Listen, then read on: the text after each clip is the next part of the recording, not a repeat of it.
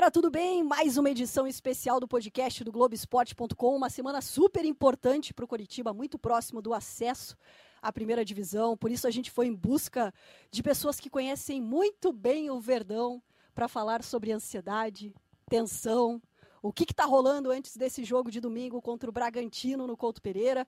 Jogo que vai ter transmissão da RPC e já está tendo uma cobertura toda especial. Eu estou aqui ao lado da Monique Silva, repórter do Globoesporte.com. Ela vai fazer a escalação da galera, essa seleção que a gente convocou para participar desse podcast, Monique. Fala, Nádia, tudo bem? Vamos chamar nossos convidados, então. Lívia Marques, beleza, Lívia? Opa, tudo bem, galera? Aqui é a Lívia. Também chamamos a Natália Oliveira. Oi, oi, gente, tudo bom? Posso te chamar de Nath? Por favor. Ah, tudo bem. A gente já tá íntimo.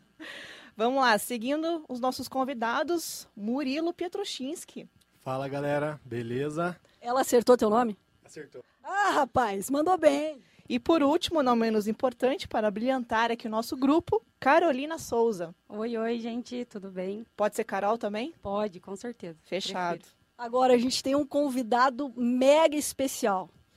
Presta atenção nesse nome.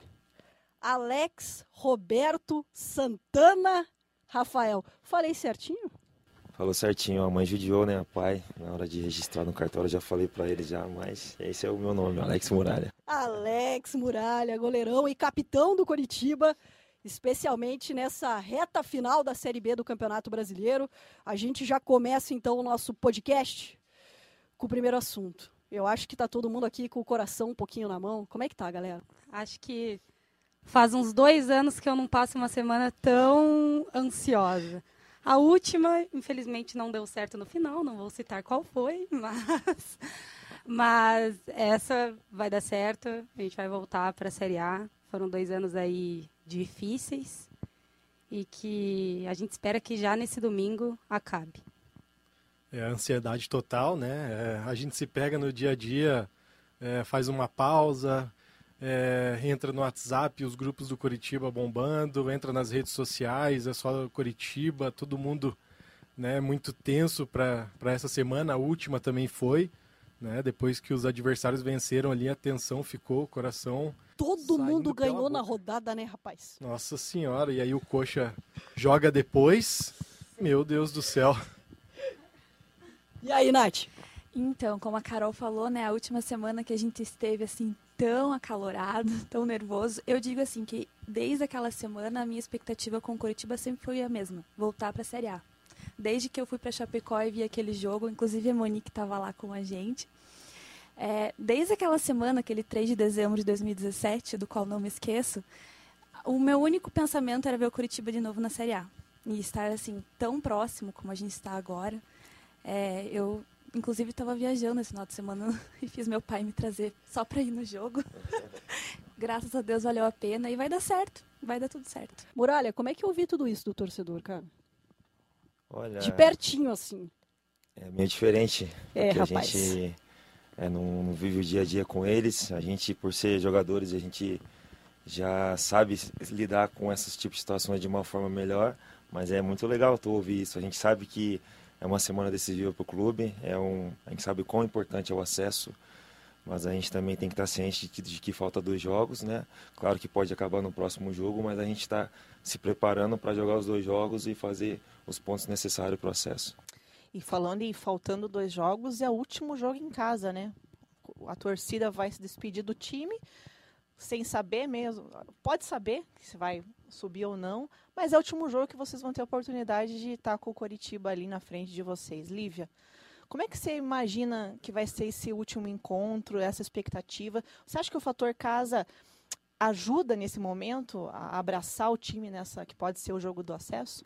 Ah, eu imagino uma atmosfera gigante, né? Assim como foi no ano inteiro, na verdade, jogos que nem eram decisivos e a torcida encheu a casa e ajudou muito, empurrou eles para frente, eu acho, né? O Muralha pode dizer melhor. Mas e Muralha, acho... já foi convocado para falar de novo, hein? Não, com certeza. É, acho que no Brasil aí você pode pegar poucos clubes que colocam 40 mil dentro de um estádio. Então a gente sabe a força da nossa torcida e de fato sim faz muita diferença. Lembrando que o Curitiba tem os 10 maiores públicos dessa Série B do Campeonato Brasileiro. Mostra o tamanho do apoio que a torcida está dando nessa temporada, como deu nos últimos anos e continua dando nesse ano, querendo ver o time de novo na primeira divisão. Mas o quanto Couto faz a diferença, na opinião de vocês? Eu acho que diferença total, né? A gente pôde ver nesse último jogo aí, é, a torcida apoiando muito, desde a chegada do ônibus.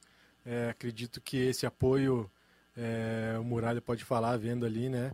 É, o ônibus chegando e já a galera agitando, todo mundo cantando, apoiando, né?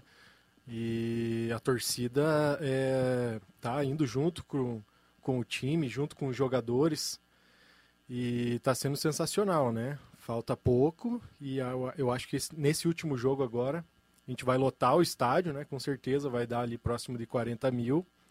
E a gente vai empurrar desde o começo, desde antes do jogo, na chegada do ônibus. E espero que tudo dê certo, né? Acho que 2019, além de ter sido o resgate da torcida, foi o resgate do Couto Pereira. Porque no ano passado, assim, eu que sempre vou, sempre tô no Couto, é, ano passado a gente perdeu um pouco dessa atmosfera, de, do, de tudo que o Couto Pereira representava para o Coritiba, para os times. E infelizmente esse resgate não aconteceu por um motivo bom, né, que foi a, o falecimento do Krieger, mas foi, foi um resgate assim de imediato. Então a torcida abraçou logo no primeiro jogo da Série B e todo mundo entendeu que tinha que ser esse ano, tinha que ser esse ano e que o Couto Pereira ia ser fundamental para a gente conseguir o nosso objetivo. Curitiba e Pô Preta, primeira rodada da Série B do Campeonato Brasileiro. Da... Me chama a atenção porque de um lado o Curitiba ainda é comandado pelo Humberto Louser e do outro lado a Ponte Preta era comandada por quem? Seu Jorge. Jorginho. O Jorginho, ele sempre fala muito isso, né? A atmosfera que ele viu aquele dia no Couto Pereira, ele, ele já sabia e teve a certeza de que o Curitiba é um time de Série A. Então ele já chegou no Coritiba sabendo isso. A responsabilidade que ele tem em levar o Coritiba de novo para a Série A do Campeonato Brasileiro. Monique, segue. Qual que é o próximo assunto para a gente bater papo aí? Tá bom. Tá bom, a conversa tá muito boa, mas eu quero saber agora dentro de campo. Ah, aí vem a corneta. Nath, o que, que você mudaria nesse time do Jorginho e se você mudaria, né? A gente sabe que Juan Alano é dúvida. Olha, olha. Rolando é dúvida, já não jogou na partida passada, teve uma pequena lesão muscular. O Curitiba está trabalhando para que ele volte o quanto antes, porque ele tem uma, um, uma, uma fator fundamental nesse time. O Robson está suspenso. O que você mudaria e se você mudaria nesse Curitiba para o jogo contra o Bragantino? Bom, eu acho que a gente tem que estar tá bem ofensivo contra, contra o Bragantino. Eles são um time muito ofensivo.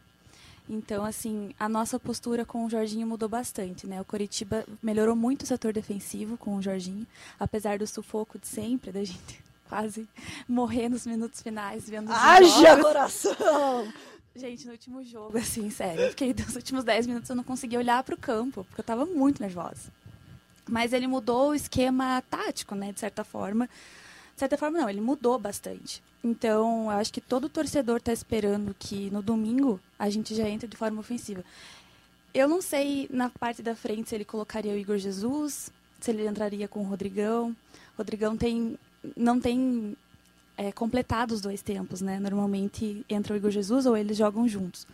Essa é uma dúvida, acho que de todo torcedor também, se o Igor Jesus deve jogar com o Rodrigão. Você tem essa percepção, Muralha? Eu tenho. Eu tenho a mesma percepção da Nath, que com o Louze, o Curitiba era um tipo um pouco mais ofensivo, mais agressivo, jogava um pouquinho com mais velocidade e intensidade na frente. Com o Jorginho, o Curitiba perdeu um pouco essa característica da agressividade. É uma percepção ou é uma característica do trabalho do Jorginho, que talvez valorize um pouco mais a posse de bola? Uma jogada de bola parada que a gente sabe que ele tem treinado bastante? Então, são dois treinadores com, com trabalhos diferentes, né? Então a percepção está bem correta. Ela foi muito feliz no que ela falou, né? A gente sabe que esse próximo jogo, a gente, sabendo os resultados, a gente vai ter que, é, dependendo da condição de jogo, atacar um pouco mais. Mas também é legal saber sofrer, né? É legal saber sofrer, gente- eu, amigo. costumo, eu costumo falar para os meus companheiros ali, pô, se a gente tem que estar confortável no desconforto. A gente tem que tá estar Você não fica ciente. maluco lá atrás? Olha, rapaz, o jogo contra o Botafogo de Ribeirão Preto, eu assisti atrás do gol. Tu tava lá. Eu tava lá. Eu vi você um pouco nervoso. Não, a gente fica. O alerta, saber sofrer, né? Saber sofrer. Tem que estar ciente de que um momento ou outro do jogo o adversário vai ser soberano em cima da gente. Mas a gente bem postado ali atrás, não tomando os gols. Uma hora a gente vai achar um gol ali e vai sair com a vitória. Mas ela foi muito feliz no que ela disse. Esse jogo já com os resultados que a gente vai ter a possibilidade de saber quanto vai ser os jogos, a gente pode trabalhar dentro disso. Muralha, saber sofrer a gente sabe. Agora, se a gente aguenta, é outra história. Sobre o que o Muralha falou ainda sobre saber sofrer, a gente passou um pouco a saber sofrer um pouco menos com a entrada do Nathan Ribeiro, que foi um zagueiro que chegou muito seguro, a gente não estava esperando, porque o retrospecto dele não era um retrospecto bom, e quando ele entrou ele fez jogos muito seguros e eu senti que foi muito benéfico, inclusive para você, que te passa mais segurança na zaga e você se sente um pouco mais seguro, talvez, para fazer o seu trabalho no gol. Então, é, o nosso grupo, acho que a gente chegou só até aqui nesse momento por causa do nosso grupo, porque o nosso grupo é muito bom. A gente sempre tem falta de um, mas a gente tem outro ali que vai complementar da, da maneira tão boa quanto o que está jogando. Mas o Natan é um xerifão, né? Ele tem uma voz ativa, pelo menos essa percepção que eu tenho, assim. Sim, de ele posicionamento é bem comunica- e tudo mais. comunicativo dentro de campo, né? ele entrou muito bem, Romércio, Maia também são grandes jogadores, grandes zagueiros, né? Mas por opção do Jorginho, é, colocou o Natan, o Natan foi muito bem e ele tem dado conta do recado. E acabou que a gente jogando junto, o jogo tempo passa, a gente um se conhece mais o outro, a gente fica mais fica mais focado, um sabe o que o outro gosta de fazer, então fica muito mais tranquilo e todo mundo fica confiante ali atrás. Inclusive, a dupla Sabino e Natan Ribeiro só sofreu um gol nos últimos cinco jogos. Então, isso mostra muito do que a Lívia disse. Né? Só foi contra gol- o Figueirense. É, contra o Figueirense que estava com a menos, né? Que a gente, desde o começo do jogo ali, mas mesmo assim, é, o Natan também foi muito bem nesse jogo, né? Muralha também foi o melhor em campo, né? Nossa, no pênalti eu tava lá em Florianópolis, Haja saber Tu foi no jogo? eu fui, eu tava lá em Florianópolis, então você pensa, é, o, o time sofre um pênalti no começo do jogo, tem um jogador expulso, que que passa pela cabeça do torcedor, né? E aí o Muralha pegou o pênalti, né? A gente conseguiu o gol depois, logo no começo. Depois o Muralha segurou tudo lá atrás também. Né? Teve uma que não teve como, entrou, mas aquele ponto ali foi muito importante, né? Nessa hora, só contar uma coisinha rapidinho. Nessa hora do pênalti que o Muralha defendeu, eu tava assistindo o jogo no salão de beleza, fazendo a unha. Aí a hora que o Muralha defendeu, eu dei um grito assim, todo mundo me olhou, eu falei, opa, Opa! acho que não é lugar. Mas, mas foi, foi importante aquela defesa ali. Acho que a partir dali o Coritiba sou- soube se comportar no jogo, né? Soube o seu lugar. Não, eu queria saber do Murilo, que eu sei que ele gosta muito de opinar sobre Curitiba, sobre time. Se ele. Ele jogou com muralha. Sabia? Ele jogou com muralha. Eu também fui, fui pega de surpresa subindo a escada aqui, rapaz. Conta essa história aí, Murilo. É, então, foi. Aqui a gente não deixa nada fora, rapaz. Se eu não me engano, foi 2008, é, no Serrano de Prudentópolis. né? É, eu, eu rodei o Brasil jogando a categoria de base Era goleiro também? e não, eu era atacante. Ah, era bom E- atacante, Muralha, lembra? Sim, se eu você ganha- eu, catava na, na mais. disputa você- dele, eu ganhava dele. Acabava o treino, acabava o treino, a gente ficava ali brincando disputa de pênalti, valendo quem pagava o refrigerante lá para almoço, né? Que legal. Mas então foi no Serrano de Prudentópolis, né? Acabei chegando lá, depois chegou o, o Muralha, veio, eu lembro que ele era da categoria de base do Paraná Clube. É isso mesmo. Veio, acho que não sei se foi emprestado. Isso. E depois dali cada um seguiu caminhos diferentes. Eu abandonei o futebol. Hoje só mexo com pizza. E depois cada um seguiu o seu caminho e hoje a gente está se encontrando aqui, né? Quem diria que nós iríamos reunir num podcast uma situação dessa, hein, Nádia? Olha, eu que trabalho com televisão e adoro boas histórias, por isso que eu tive que jogar essa. Entendeu? Achei muito boa. promover esse reencontro e num, num momento como esse, que a torcida está vivendo toda essa ansiedade, eu acho que ninguém melhor para responder, responder também como os jogadores estão se sentindo. Até me chamou a atenção, já vou jogar outro, outra pimentinha porque me veio agora. O, os jogadores durante essa semana falaram que logo na reapresentação do elenco, o Jorginho tocou muito na questão de controlar a ansiedade. A gente começou o nosso podcast falando em tensão, ansiedade. Eu vi que você tentou dar uma. Não, pois é, ouvido torcedor, a gente aprende. Aprende mesmo, rapaz? Olha, é claro que vai existir aquela ansiedade. Com certeza, não tem como aquele frio na barriga de chegar logo domingo, resolver tudo, ter o acesso, comemorar. Mas a gente tá, tem que estar tá bem ciente, tem que estar tá bem concentrado, bem focado no trabalho, para chegar dentro de campo poder dar conta do recado. Tá aí, agora a gente arrancou a sinceridade de Alex Muralha. Isso aí. Ainda voltando ali no time, né? O jogo é lá no domingo, estamos na semana decisiva. Queria saber do Murilo se o que você mexeria nesse time do Jorginho, se é que você faria alguma mudança para esse jogo tão importante. É, então, o, o Jorginho, ele tem jogado com dois volantes, né? Eu prefiro jogar apenas com um volante e jogar mais ofensivo, né? Mas também é inegável que o Jorginho, dessa forma, ele tem conseguido os resultados. E nos primeiros jogos, até acho que o desempenho foi baixo, apesar de ele ter conseguido é, os resultados. Mas agora, nos últimos jogos, eu acho que o time foi mais consistente, né? Apesar de ter sofrido um pouco, mas tem sofrido menos, né? Não foi como lá o Cuiabá, que a gente sofreu bastante, fez um gol, tomou, fez um gol, tomou, enfim, três vezes, e contra o Botafogo, que a gente sofreu também, contra o São Bento também a gente sofreu bastante. Nos últimos jogos, não, a gente tem conseguido anular mais os adversários dessa forma. Mas eu prefiro jogar apenas com o volante, jogar ali com o Roalano e com o Giovani. Mas tiraria é... quem? Matheus Salles ou Serginho? É, tiraria Serginho? o Serginho, é. Tiraria o Serginho. O volante é... mais raiz do futebol brasileiro. É, ele joga com shorts altos, chuteira preta, é... né? Mas o Matheus Salles, ele, ele tá fazendo um ótimo campeonato, né? Um dos melhores volantes aí do campeonato. O Jorginho chegou, o, o Serginho chegou, ajudou bastante também. E acho que pode ficar como opção aí pro segundo tempo, de repente até para segurar. Mas como eu falei, tá dando resultado do Jorginho, então eu não falo mais nada, eu deixo, confio no que ele fizer.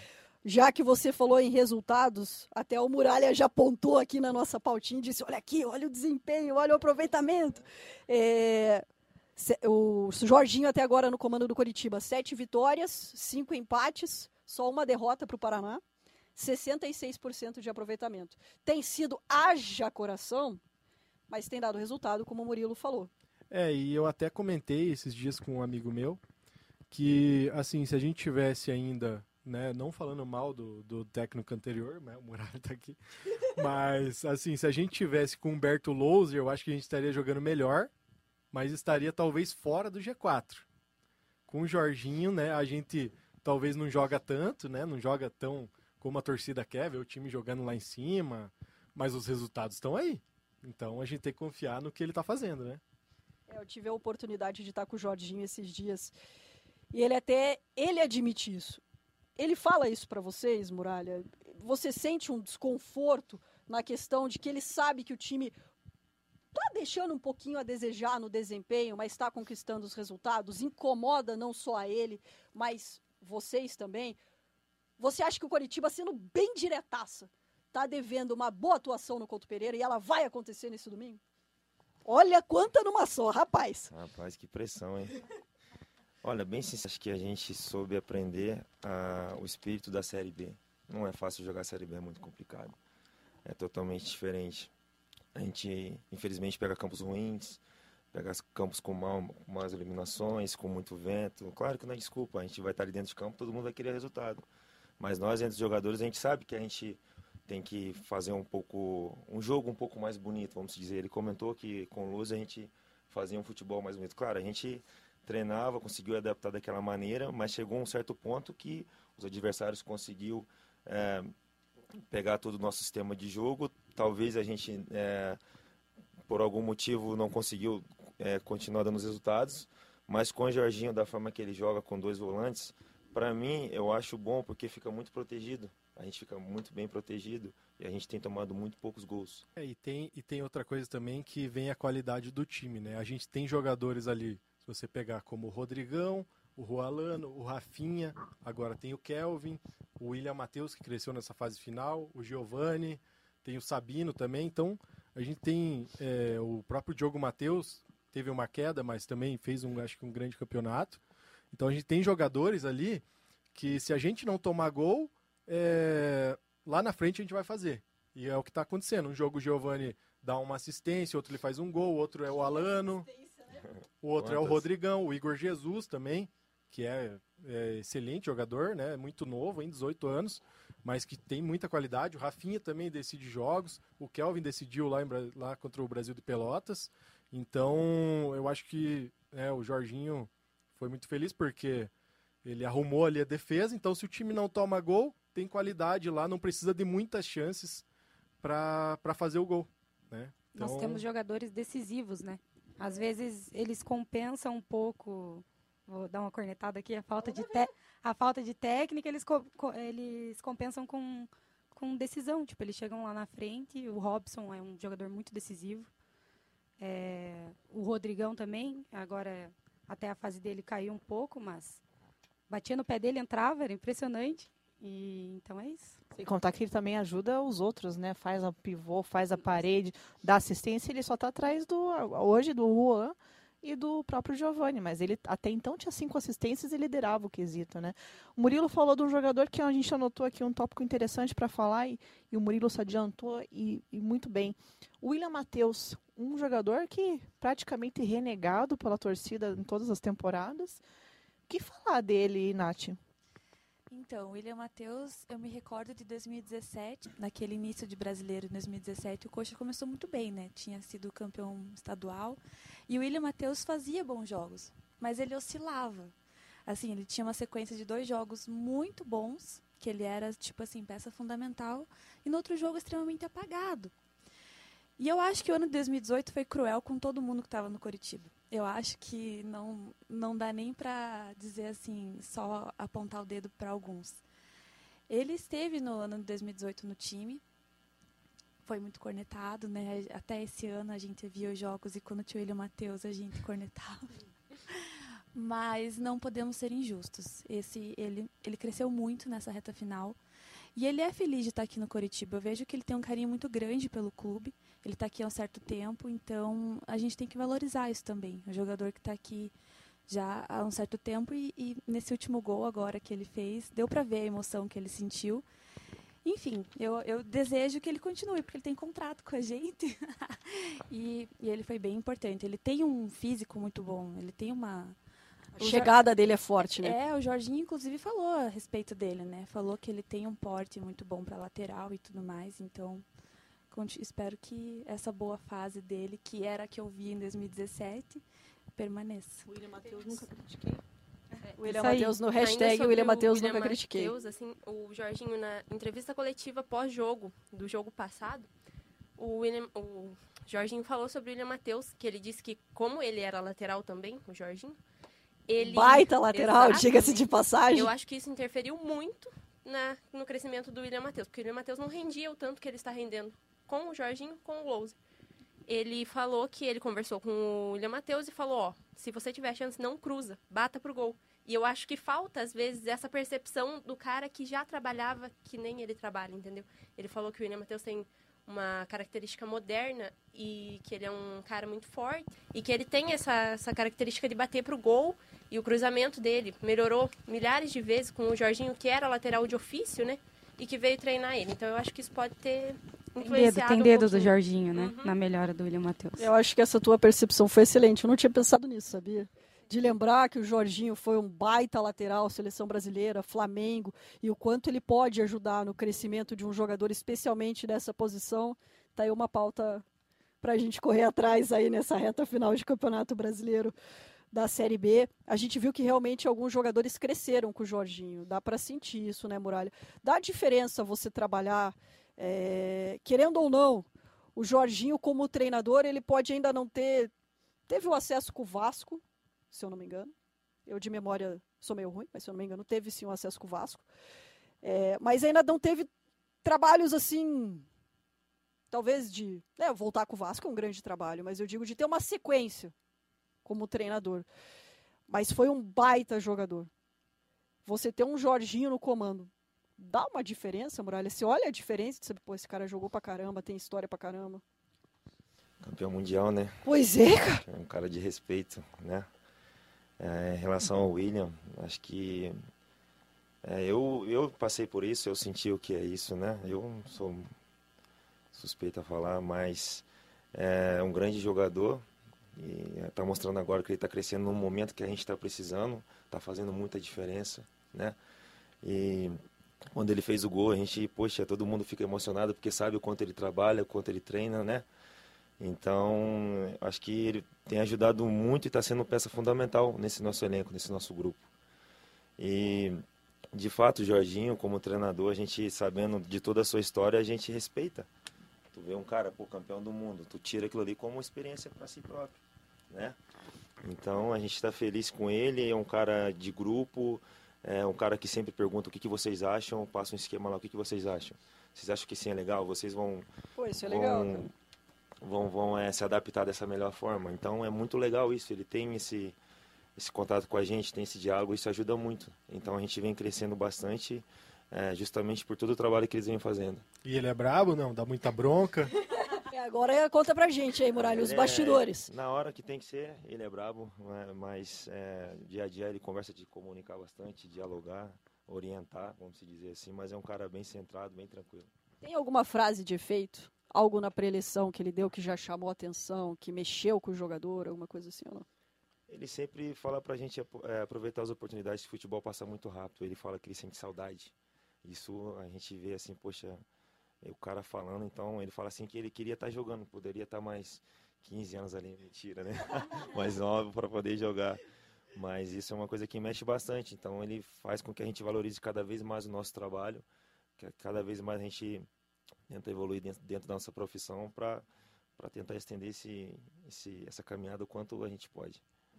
Pô, muito legal ouvir isso. Eu acho que dentro dessa questão, sabendo que o Coritiba entra em campo domingo contra o Bragantino, já sabendo os resultados dos adversários diretos, né, Atlético Goianiense e América Mineiro, o quanto o lado emocional pega? Primeiro, antes de você responder, eu quero saber da galera. Vocês acham que pega muito, influencia? O que, que você acha que rola? Eu acho que influencia, né? Não sei se eles chegam a assistir os jogos do- dos adversários, né? Assiste? Mas- Já responde aí, assiste. Assiste, né? Então, eu acho que eu acho que deve bater já uma ansiedade, né? Você vê o, o seu adversário jogando ali primeiro. E acho que o, o, jogo do, do Atlético Goianiense é na quinta, né? Então, daí imagina você vendo um jogo na quinta ali e de repente você só joga no domingo. Imagino que deva bater uma ansiedade. É, hum, A gente que é torcedor fica ali, vira praticamente torcedor, né, do time. né? No último jogo eu virei torcedor do Paraná Clube, praticamente. E, e é difícil. Falar, a gente vestiu a camisa. já sofre pelo coxa, né? E aí tem que sofrer pelos outros. Agora na quinta a gente é Brasil de Pelotas desde criancinha. E na sexta Guarani. Na sexta o Guarani lá, né? Eu particularmente confio mais no Guarani. Acho que o Guarani em casa, ele, ele vem fazendo uma campanha boa. Vamos analisar aí o Guarani, então, É. Então, Podcast Guarani, já você domingo. é... Então vamos, vamos torcer aí pro Brasil e pro Guarani, né? Agora e aí? Olha, tem os dois lados, né? O fato, a ansiedade de você saber um pouco de pressão dos resultados, mas também é uma vantagem, que a gente sabe que dependendo da situação, da situação que tiver dentro de campo, vai que a gente está com um jogador a menos e o empate seja bom para nós ou não, a gente precisa ganhar, então vamos, vamos lá e vamos buscar o resultado. Então é uma coisa que sim ajuda a gente a dentro de campo ver a melhor tática para poder sair com um resultado que vai nos beneficiar. Outro assunto que eu quero trazer aqui é sobre quem pode fazer a diferença no domingo. Qual jogador que pode fazer essa diferença no domingo? E vamos chamar uma participação em áudio do Coxa Branca, torcedor, Corneta. corneta, Percy Goralewski, que vai dar um palpite aí sobre quem ele acha que pode fazer diferença. Não tenho dúvida que o jogador que fará a verdadeira diferença a favor do Curitiba nessa decisão contra o Bragantino será o Rafinha. É, por vários motivos. Ele é, e sua família toda, é torcedor, coxa branca, é declarado. É, o aspecto da sua recuperação improvável da lesão grave que sofreu há pouco tempo no Couto Pereira também será um combustível certamente que lhe, lhe dará força é, e entusiasmo extra para que dentro de campo ele represente cada torcedor alviverde. É, sem dúvida, a garra, a qualidade técnica, a velocidade, a inteligência, a visão de jogo do Rafinha é, é contagiará todos os seus companheiros e, e, e fará com que todos os torcedores aplaudam a equipe do início ao fim dos 90 minutos. Sem dúvida, o jogo do acesso, o jogo tão esperado pela torcida alviverde e que realmente recolocará o Coritiba no lugar onde jamais deveria ter saído. Rumo ao alto da glória, rumo à Série A. Percy já deu a sua opinião. Vocês, o que vocês acham? Quem pode fazer essa diferença no domingo? Olha, eu acho que, na verdade, o potencial todos eles têm, né? Porque o Coritiba tem diversos é, jogadores decisivos ali na frente. Mas eu acho que domingo é o dia do Giovani. Olha, eu acho que tem um jogador ainda que a gente já falou dele aqui, né? Que é o Natan Ribeiro, que arrumou a zaga e ele ainda não fez nenhum gol, né? Eu acho que nesse domingo vai sair o gol do Natan Ribeiro. Tá treinando e... bem? Sempre treinando bem. Ele vai bem de cabeça, né? Tirando a bola ali, e eu acredito que vai sobrar uma de cabeça lá e ele, e ele vai guardar. É, eu vou no óbvio, não tão óbvio assim, porque tá rolando a discussão aí na torcida, quem que joga, Rodrigão e Igor Jesus. É, eu vou de Rodrigão. Acho que ele tem que ser titular. É, por tudo que ele já. Por todos os gols decisivos que ele já fez, e acho que domingo ele vai marcar mais um gol importante aí. Bom, é que eu, eu acho o seguinte, além do decisivo de quem marca gol, é quem defende. E então, assim, moral. não é jogando moral, pressão. Que responsabilidade. Mas, assim, desde que o Muralha assumiu titularidade, é uma coisa que eu sempre falei, que eu torcia muito, muito mesmo. No Paranaense a gente ficou, assim, eu fiquei muito feliz dele vir para o Coxa, poder restabelecer a confiança. E aquela defesa contra o Paraná lá na... Aquela falta. No estádio no Pinhão, eu lembro. Fizemos um quadro. Você tá, tem aquele quadro guardado, né, rapaz? Aquele tá guardado, tá guardado né? Não gastamos dinheiro à toa, né? Não, não, tá guardado. Tem um lugarzinho na parede, né? Então, beleza.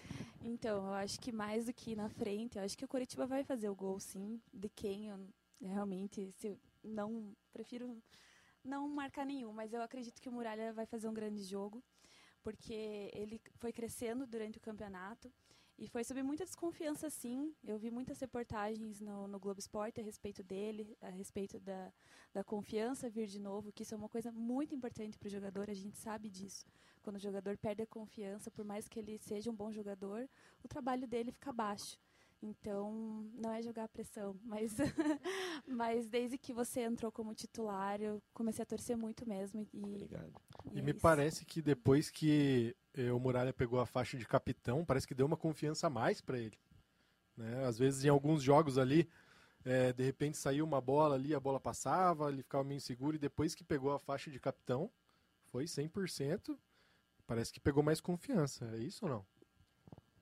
Acho que os jogos, né, a gente vai jogando, vai pegando cada vez mais confiança, vai conhecendo cada vez mais o seu companheiro, a torcida sempre apoiando também é uma coisa que ajuda bastante, então é um, é um contexto que faz com que a gente se sinta bem dentro de campo.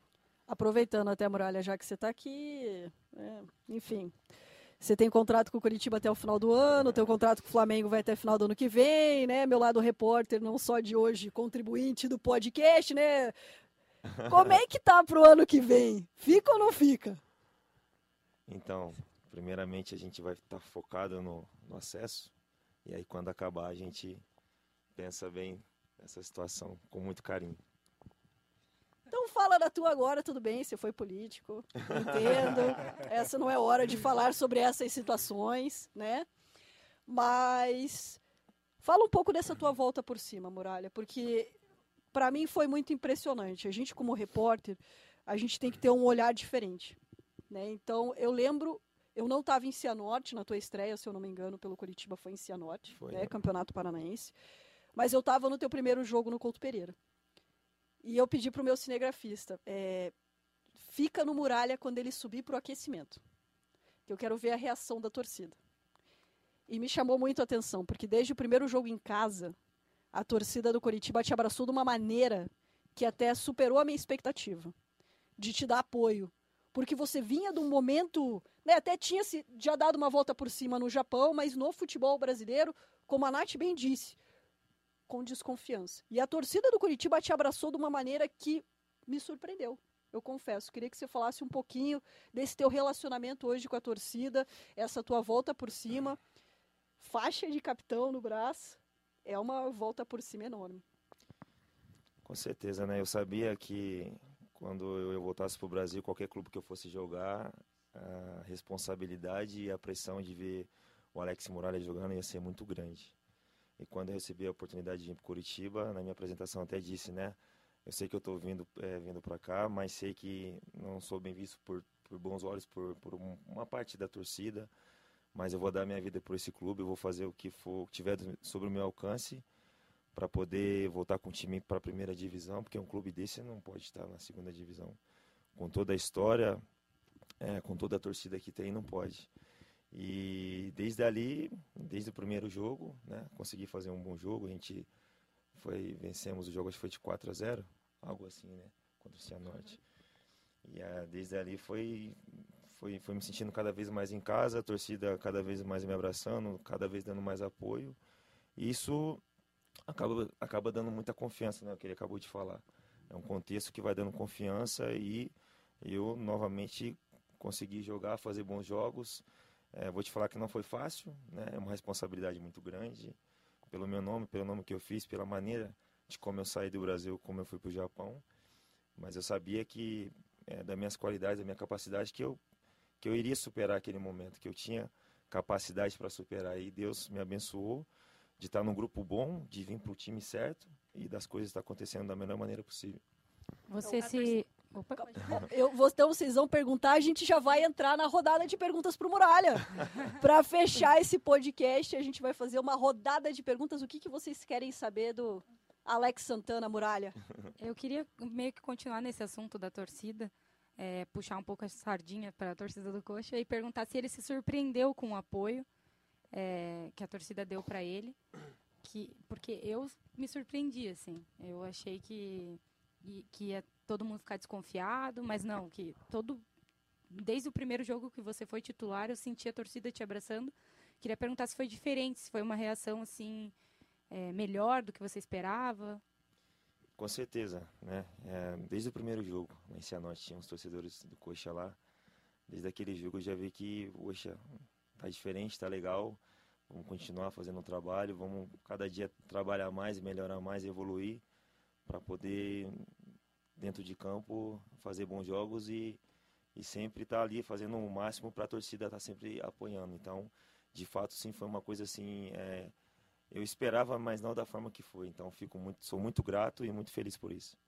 A melhor torcida.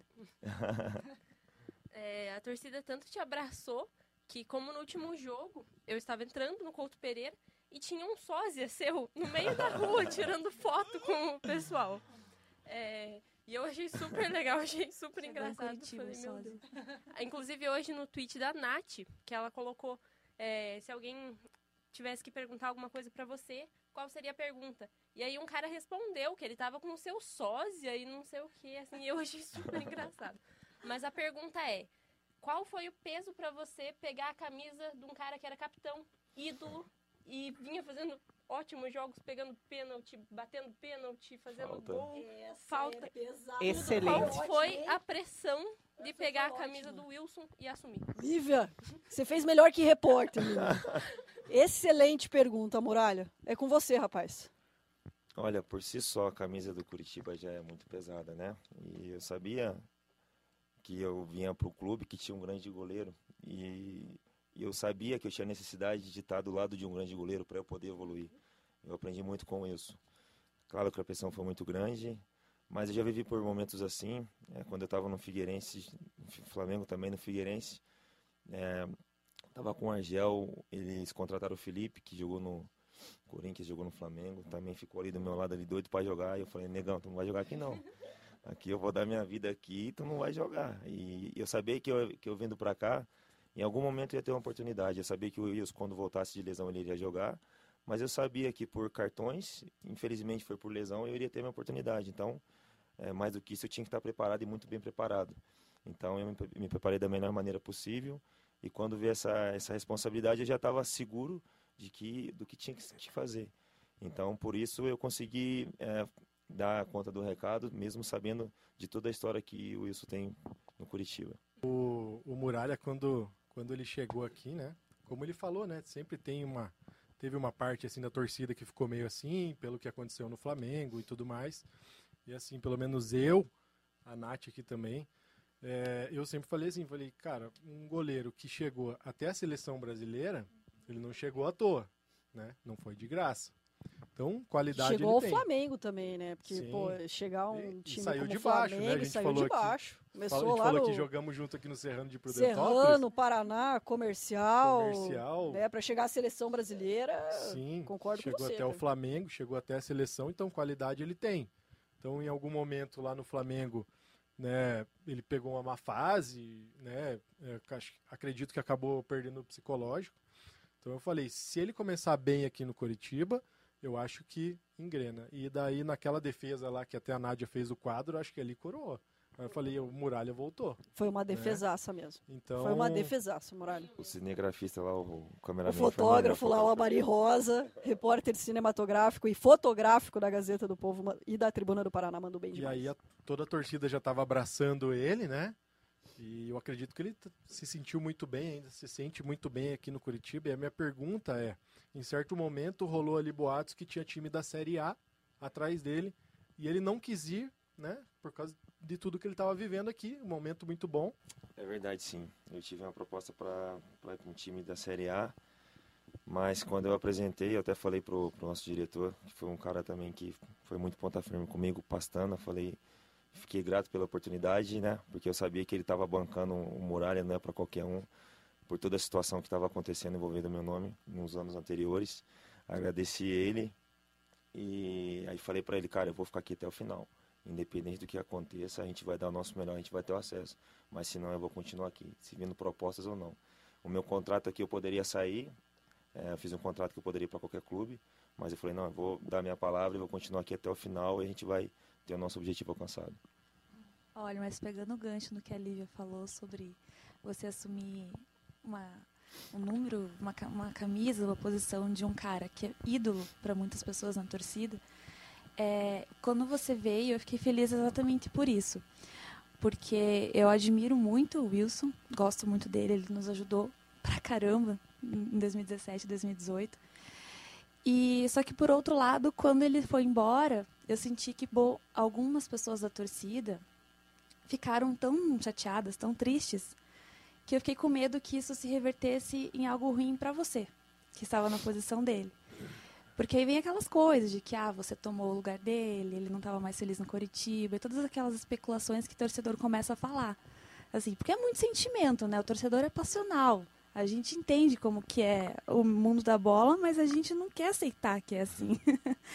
e então essa pergunta que a Lívia falou sobre esse peso, talvez, assim, essa essa responsabilidade, porque você assumiu, além de ser o gol, que é uma posição que dificilmente você troca, era de um cara que ano passado todo jogo era ovacionado dentro do Couto Pereira.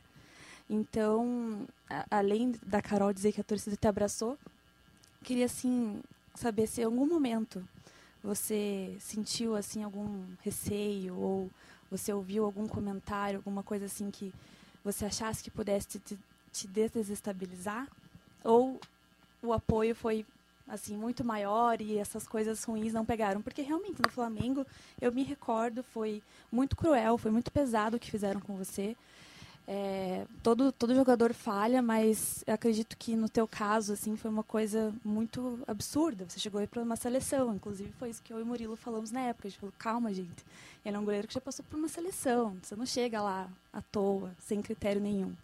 Então teve algum momento assim que passou pela tua cabeça que talvez o Wilson saindo ou sei lá alguma falha sua um jogo que você achou ai não fui tão bem hoje que você pudesse ter ficado com o teu psicológico um pouco alterado Olha, bem sinceramente, de tudo que eu já passei, hoje para mim é bem tranquilo, né? Fiz 30 anos recentemente, mas já tô com a cabeça de 42, 45. já vivi muita coisa que talvez pessoas dessa idade já ainda não viveram, né? Então, sei me lidar muito bem com isso, né? É, às vezes os torcedores xingam, faz parte, a gente já sabe que faz parte. Agora, às vezes pega meio pesado, vai para a família, mas isso daí para mim hoje é, é bem tranquilo. Já estou bem cascudo, vamos dizer assim. Então, meu foco quando dentro de campo é sempre jogar. A gente sabe que tem jogos que a gente não vai, não vai jogar perfeitamente, que vai ter um lance ou outro que a gente vai errar. Faz parte do futebol, mas estou muito tranquilo em relação a isso. Estou bem hoje, bem com a cabeça bem, bem, bem melhor do que eu era alguns anos atrás. E só um último comentário. Quando a sua esposa postou nas redes sociais uma foto do Pereira com seu filho vestindo uma camisa do coach. É, muretinha? Sensacional. Sensacional. Acho que ali foi. Já faz um certo tempo isso. E eu lembro que todo mundo falou do muretinha e tal, mas o mais legal foi ver que ela estava indo no estádio levando o seu filho usando uma camisa do clube. Que a gente sabe que vai muitos familiares e tal, mas assim, é legal ver que isso está sendo passado dentro da tua casa também. A torcida ficou feliz. Legal, obrigado. Ele sempre, quando dá, ele vai, né? Ele, ele já tá jogando bola ou não? Tá nada, mas acho que vai jogar. Tomara que não seja goleiro, vai. vai pra frente lá. É, ele entrou no. O primeiro estágio que ele entrou foi aqui. Foi batizado aqui. Sério? Entrou com a camisa do Coxa, né? No estádio. Ele nasceu no Japão. Ele nasceu lá e aí veio pra cá. O primeiro time que eu entrei com ele dentro de campo foi o Curitiba. Olha que legal, que legal. Queria agora, rapidinho, placar contra o Bragantino. Vamos lá, rodada rápida. Palpite. 4x0 pro Coxa. Rapaz! Vai Ah, lá. Eu acho que 1x0 é goleado. Carol, 3x1. que é sofrimento. 2 a 0 tranquilo. Muralha, Tô fora dessa.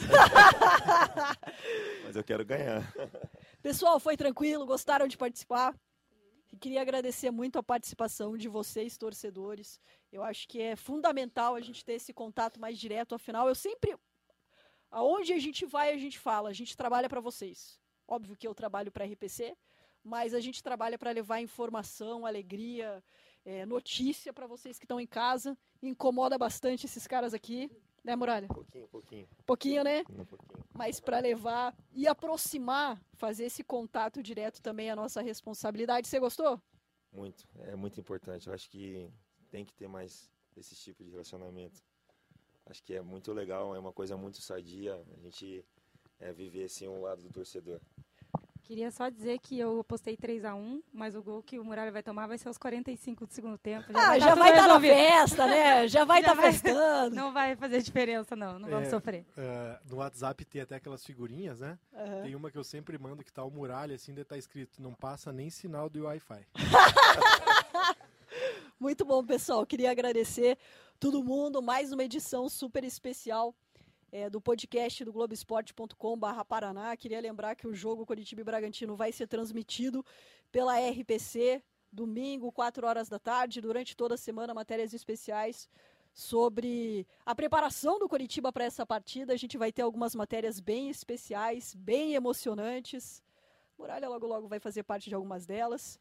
Então, pessoal, muito obrigada e até a próxima. E o próximo tenho certeza que vai ser sobre o acesso do Curitiba à primeira divisão do Campeonato Brasileiro.